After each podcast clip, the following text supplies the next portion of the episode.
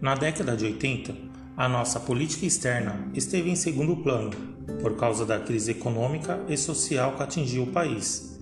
Por causa disso, na década seguinte, a agenda externa foi marcada pela busca de credibilidade no cenário internacional. Essa nova postura da política externa brasileira se encaixou no contexto neoliberal do país, incluindo as instituições internacionais financeiras, o FMI e o Banco Mundial, as relações com parceiros tradicionais e grandes potências predominaram no período.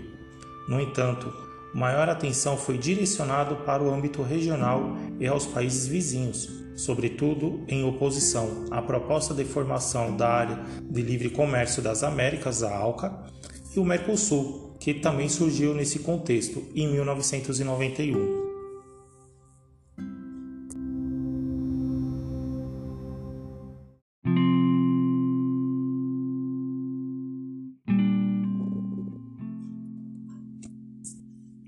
A nossa política externa dos anos 2000 foi marcada pelo retorno de alguns princípios da política externa independente, com mais diversificação de parcerias comerciais e políticas.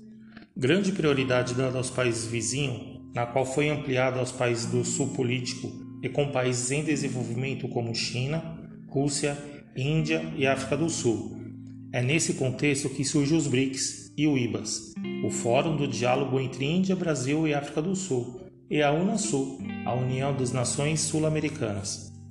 A agenda externa brasileira durante o governo Lula foi ampliada. A liderança do braço militar da Missão das Nações Unidas para a Estabilização do Haiti e a iniciativa em negociar junto à Turquia a questão do programa nuclear do Irã são exemplos da atuação ativa do Brasil.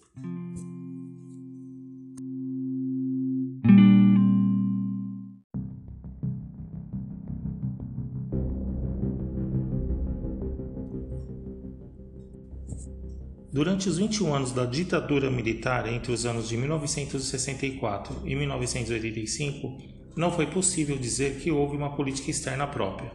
O contexto era de crise, devido aos choques do petróleo, e foram retomadas algumas ações da política externa independente, principalmente a diversificação de parceiros comerciais para as exportações brasileiras, com a aproximação do governo militar com a China, países da África e do Oriente Médio. Thank you.